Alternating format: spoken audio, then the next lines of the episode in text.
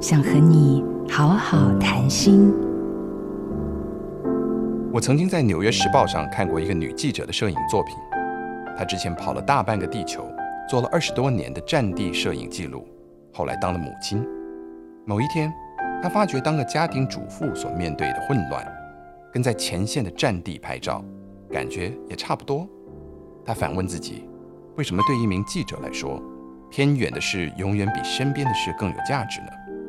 难道那些柴米油盐的琐碎日常，就因为看似平凡而不值得记录吗？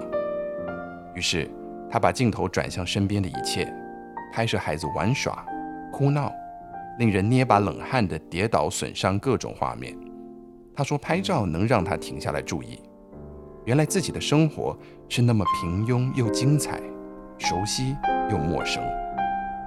偶尔，我们都该给自己一点身心的距离。”用新的眼睛认识自己的所在，有些习以为常的不便，需要新的创意思维来改善。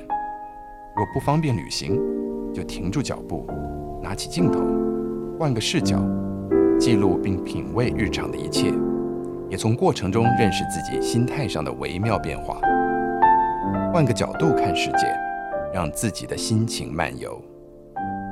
我是刘轩，改变风景，微调生活。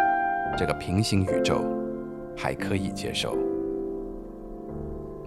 想要听更多正向心理学、抚慰人心的内容，欢迎收听我的另一个 podcast《刘轩的 How to 人生学》。